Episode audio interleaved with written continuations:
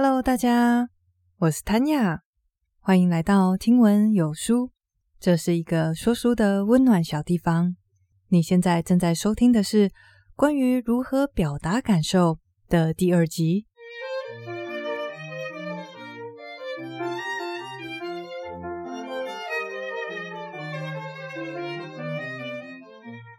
一般来说，听闻有书这边的每一集都会有各自独立的重点。所以你无论从哪一集突然开始听都没有关系。不过今天的这一集，无论是故事还是知识点，都是延续上一集而来的。所以强烈建议一定要先听过上一集，才不会有种听一半的感觉哦。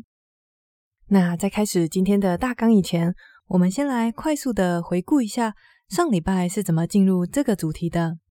在上一集的内容里，我提到了前一阵子在飞机上遇到一个非常粗鲁的男性空服员，然后因为他的所作所为，让我发现大家有很多时候心里面是有怒不敢言，或者是有委屈也不说。所以借着这个事件，我想要来跟大家分享，到底我们可以怎么样好好的表达感受。其实关于怎么表达感受，实际的步骤只有两个。上次已经讲过的是第一点，表达感受，而不是你的想法或判断；以及第二点，表达感受完，记得提供资讯给对方。那么，关于提供资讯，有三点要注意的事情。第一个是上次讲过的，用事实来说话。今天就会把剩下的两个注意事项给一并分析完。到这边，表达感受的技巧就都分享完了。不过，在你跃跃欲试，想要用这里面的内容来表达负面感受之前，有一个情境是我希望大家可以先忍一忍，先不要讲的。尽管这两集都是在鼓励大家多多表达感受。至于为什么在这种情境要先忍耐呢？这个原因，我们就用飞机上发生的故事的后半段来做说明。那么，我们现在就从。提供资讯的第二个注意事项开始谈起喽。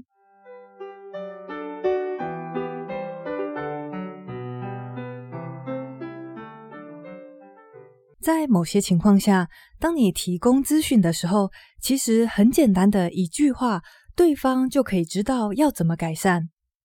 像是上一集里面我有说到，粗鲁男他就搓我的背嘛，所以我当下就跟他说。我不喜欢别人这样碰我。在这句话里面，其实就包含了所有需要沟通的资讯。第一，我表达了我的感受，也就是我不喜欢这样。第二，我提供的资讯是因为他这个样子触碰我，所以这个沟通可以到这里就结束。不过，在比较复杂的情境之下，我们必须要提供更多资讯给对方才行。提供资讯的初衷还是一样，我们必须要让对方知道他做了什么，导致我们有什么样的负面情绪，以及他可以怎么样改善。所以此时我们要提出一个请求，在你提出请求的时候，一定一定要把它化作具体的行动。比方，当你说你这样突然开我办公室的门，我觉得很生气，请你给我一点隐私好吗？这样的沟通，乍听之下好像两个元素都有了。他说了我很生气，也提供了资讯跟请求，那就是请给我一点隐私。不过这里的问题在于，这个请求不够具体。给你一点隐私，实际上指的到底是什么呢？别人可以有多重的理解，是要先敲门，还是完全不能进你的办公室，还是怎么样呢？所以你可以把这句话改为：“你这样突然进我的办公室，我很生气。下一次进来，请先敲门好吗？”当你的资讯提供的越具体、越明确，对方越知道怎么来配合。我们再来试着调整一个不够具体的说法。假设你今天想要对你的另外一半说：“我最近感觉有点失落，因为我们好像不再那么亲密了。”我希望你可以花更多时间陪伴我。这句话表达了感受，很失落，没问题。但是后面的请求呢？你希望对方花更多时间陪伴你，更多到底是多多少呢？也许在他的心目中认为，每个礼拜多花一个小时在陪伴你，那就是更多了啊。所以一定要在扪心自问，对你来说，你的具体请求是什么？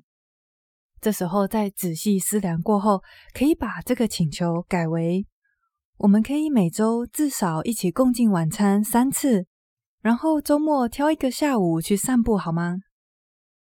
把你的请求化为具体的行动，除了让对方更容易配合以外，还有一个非常大的作用，那就是你可以在心里面先自己垫一垫，这个请求是合情合理。只要对方愿意，一定能够做到的吗？在这边，并不是要说大家原本提出的请求都是不合理的，而是说，有时候当我们在表达感受时，其实心里面并没有真的想过，我到底希望对方怎么改善。举例来说，卢森堡博士就写到一个例子，他就说，有一个爸爸抱怨说，他的儿子总是不乖。所以他对儿子的请求是要乖，要听话。大家现在听到这，应该已经有概念了，知道这是一个超级模糊不清的请求。所以当然，卢森堡博士就请这位父亲把他对儿子的请求改为具体的行动。他左思右想，最后就坦诚说：“我希望我说的每一句话，儿子都会照做。”这时候他才惊觉。自己的要求是多么的荒谬。也就是说，当你在把请求化为具体行动的这个过程，你会自己先发现到这个请求是不是强人所难。那如果你说，我觉得这一步好难，我就是希望他多在乎这个家一点，多爱我一点，或者是少惹我，我实在不知道要怎么化作具体的行动，该怎么办呢？这时候，你可以想一想，对你来说，什么样叫做在乎？什么样的表现才是爱你？或者是他在什么情境下惹到你了？如果连你自己都想不清楚到底要的是什么的话，对方又怎么可能可以帮助你呢？所以，提供资讯的第二个注意事项，当你需要做出请求的时候，一定要确保它是明确而且具体可行的。在我们试着把请求变明确具体的这个过程中，有一个办法可以大大的减少误会的可能性。这个办法是把你希望对方不要做什么改为你希望对方做什么，像是把你可不可以不要再打电动了改成你可以来陪我聊聊天吗？为什么要把不要改成要呢？讲一个例子，大家马上就明白了。有一个女士跟她的老公说：“你可不可以不要再那么常加班了？”当然，她的言下之意是希望老公多陪自己跟孩子。结果，她先生果然没那么常加班了。不过，他下班以后就立刻跑去跟朋友打高尔夫球。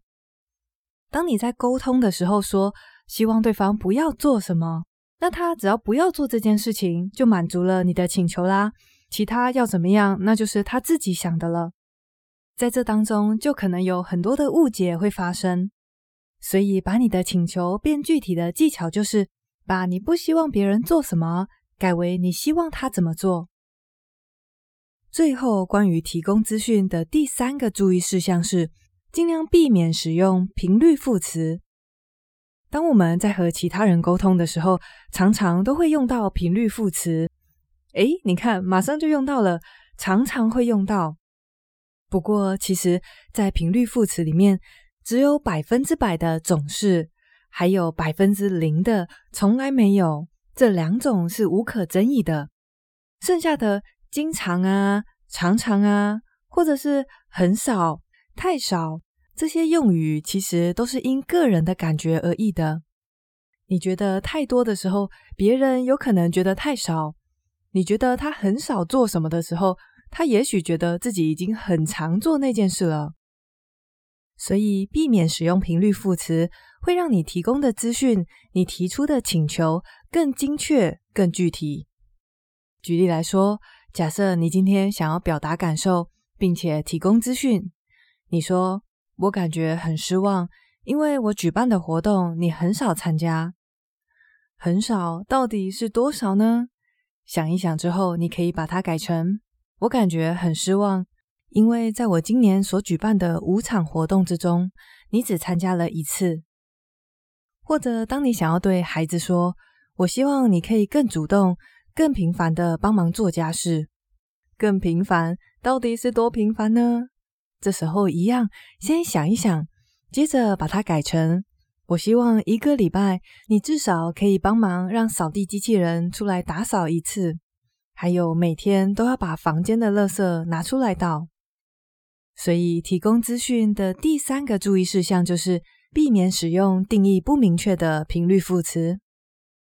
不知道听到这边大家会不会觉得，哇塞，我不过就是想要表达感受，有这么多的技巧跟原则，我怎么记得住啊？其实这两集介绍的技巧听起来很多，但真正的大原则只有两个，那就是客观跟具体。无论是把表达想法跟判断改成表达感受，还是把不希望对方做什么改为希望对方做什么，这些都是让我们所说的话尽量符合客观跟具体的原则。当我们这样说话的时候，才能够有效地避免自己陷入冲突，以及避免无效的沟通。那到目前为止，关于怎么表达感受，还有要怎么提供资讯的技巧，都分享完了。虽然这两集的初衷是要鼓励大家多多表达感受，不要因为害怕冲突，或者是害怕别人怎么看自己，而总是选择隐忍。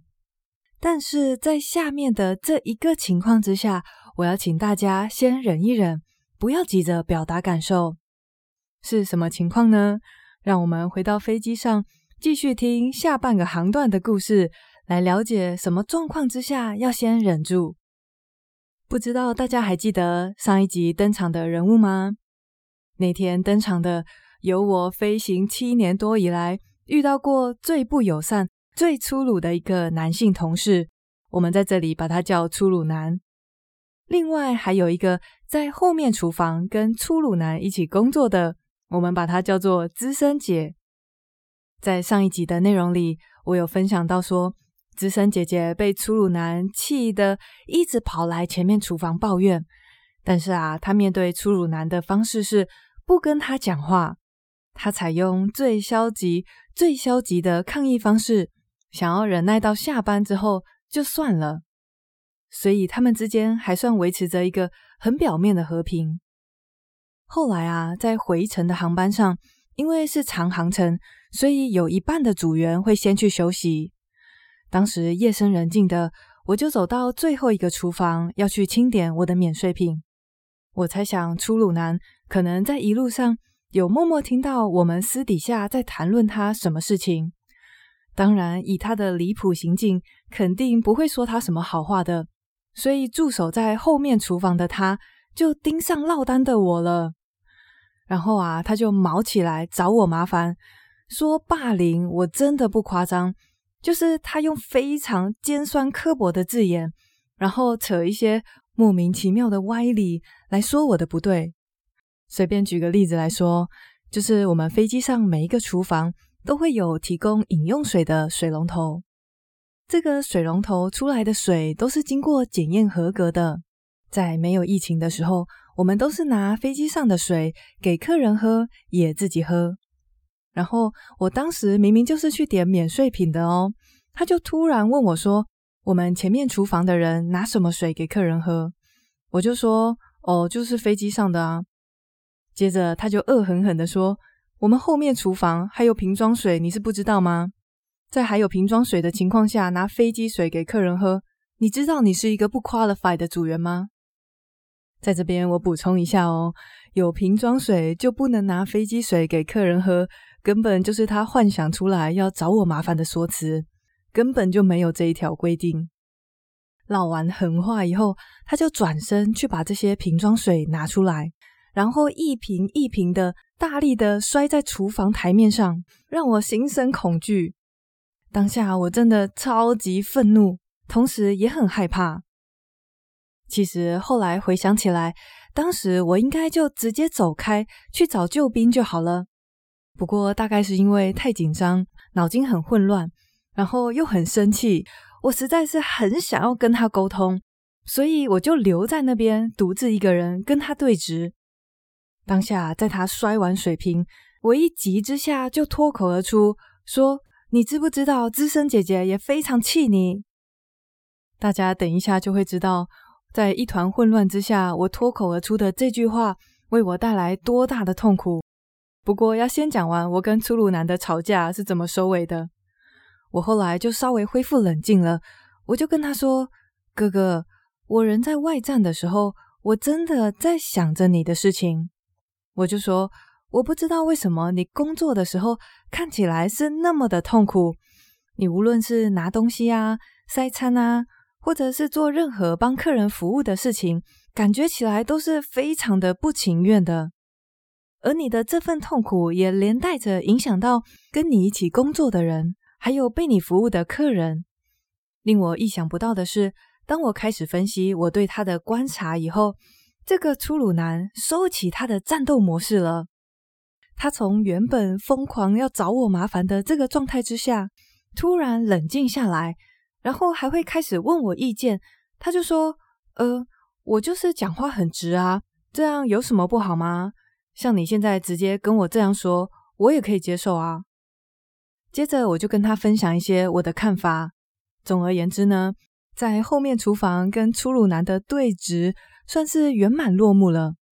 从原本一面倒的被他霸凌，到最后他是跟我说谢谢，我才离开厨房。然后我本来还沾沾自喜的以为，哇塞，这件事情终于结束了。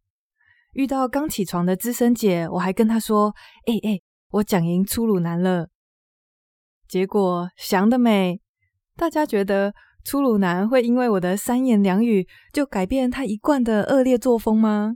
当然没有。后来资深姐跟他又继续第二顿餐的服务之后。资深姐就时不时跑来前面厨房，对着我说：“都是你啦，你跟粗鲁男讲什么啊？”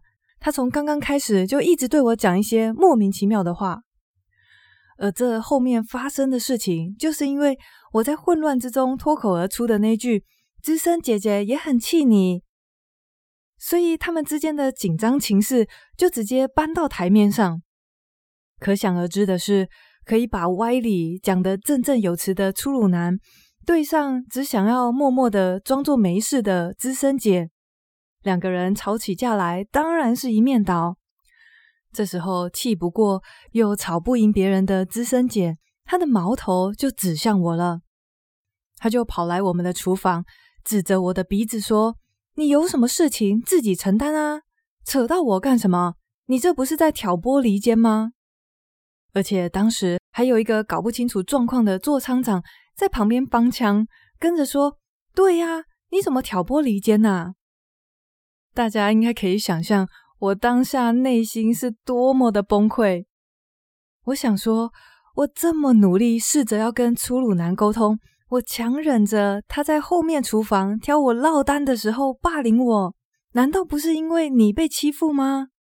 不然我跟他在不同的厨房工作。我根本也懒得理他。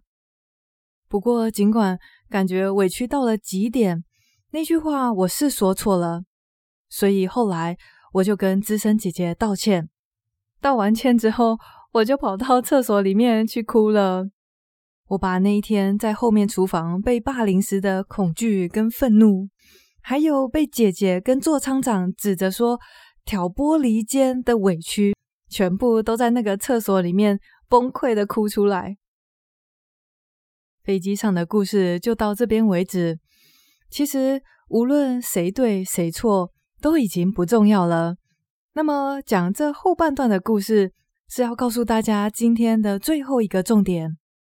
大家要想哦，关于表达感受，这两集讲了这么多的原则跟技巧，所以其实在开口以前是要花时间思考的。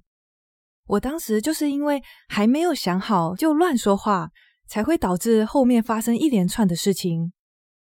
所以在你还没有想好要怎么表达感受，以及要怎么提供资讯以前，请先忍着别说，先把自己的思绪给厘清了，想好你接下来要说的话，的确是符合客观以及具体这两个原则以后，再去和对方沟通，不然很可能就会像我一样，害自己卷入麻烦或者是冲突。我想。如果今天为你带来负面情绪的是自己的家人，或者是很熟的朋友，那在事件发生过后，就算已经过了几天、一个礼拜，等你想好要怎么说以后，再去找对方沟通也是没有问题。但也有些情况是，等到可以讲的时间点过去，就已经不适合再提起了。那既然当下还没想好，不能说。事后又没机会再说的话，这样是不是就白白忍耐了呢？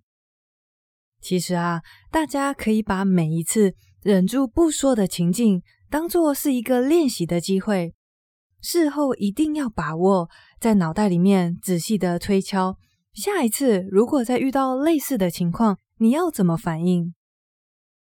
不知道大家有没有听过我讲《关键时刻》这本书呢？里面就有提到说，勇气其实是练习而来的。很多时候，当我们面对从来没有遇见过的情况，当下会慌乱，会不知道要说什么，这个是非常正常的。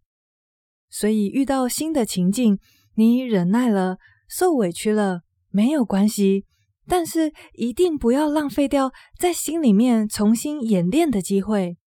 你要巨细靡遗的想象。今天无论是同一个人，或者是不同的人，在对你做出一样的事情时，你要怎么反应？你要训练到可以几乎是不用思考就能够说出符合客观跟具体的话。这样一来，类似的情形再度发生的时候，你就会马上能够反应，和对方清楚又勇敢的表达你的感受。所以最后这部分的重点就是。在你还没有冷静下来，想清楚要说什么的时候，先忍着别说。等你想好以后，如果还适合提起这件事情，再去找对方谈。那如果已经不适合了，请你在心里面巨细靡遗的演练，下一次遇到同样的情况，你可以怎么立刻的反应。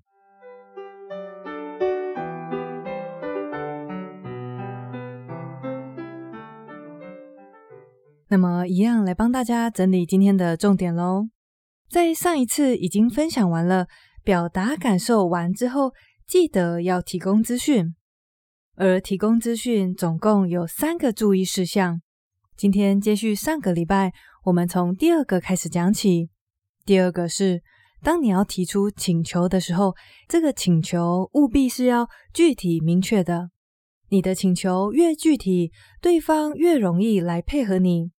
与此同时，我们也可以在这个转化语言的过程当中，去深刻的了解到自己到底想要什么，而不是只是模模糊糊的希望对方多在乎自己一点，类似像这样子的请求。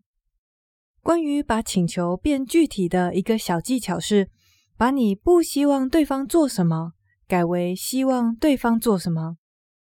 最后，提供资讯的第三个注意事项是，尽量避免使用频率副词。表达感受的技巧到这边为止，虽然整体上听起来有点复杂，但是所有的技巧都是为了让我们说的话符合客观跟具体的这两个原则。最后啊，借着那天在飞机上发生的事情，也就是我冲动之下脱口而出随便乱讲的话，给自己带来非常大的痛苦。借着这个事件，我们学到的是，在你还没有想好要怎么说之前，先忍住不说。想好了，可以的话再去和对方沟通。那如果时机点已经错过了，我们就借着这个机会，自己在心里面练习。我们不会永远都一直遇到新的情境出现，所以一旦练习的够多了，同样的情况再次发生的时候，我们就可以快速的反应。说出符合客观又具体的话。那我们的重点整理就到这边，来预告一下下一次要讲什么。在上一集的节目留言中，有一位来自 MB Player 的听众，他留言说：“该说的早就说过了，就是没有用才会这样吧。”听得出来，这句话的背后有蛮多的挫折跟不满。因此啊，我决定要再多做一集延伸集。原本我想说，飞机上的故事应该讲两集就差不多了吧。结果随着这个故事跟技巧的展开，发现还真的有很多东西可以跟大家讲诶。所以下一集除了要回答这位听众的问题，那就是如果我们都已经把非暴力沟通的技巧练到炉火纯青。说的话已经不能再明确，不能再更客观了，但是对方还是拒绝我们的请求，那要怎么办？不过在回答这个问题以前，还有一些心态是我们必须要先加以思索跟加以调整的。毕竟改变自己跟要求别人改变，相较之下，还是前者比较简单吧。今天一样，谢谢大家。跟我一起从惨痛的经验当中学习。你们知道吗？在事情刚发生，我的心情差到极限的时候，我想到的是，如果可以把这次的经验化为教训，让我自己学习，而且也让你们都学到东西的话，哇，那发生的事情就值得啦。尽管很痛苦，尽管更希望这件事没有发生。但是既然发生了，就试着把教训化为最好的老师。希望所有人都可以利用这两集教的心态跟技巧，好好的、勇敢的表达感受。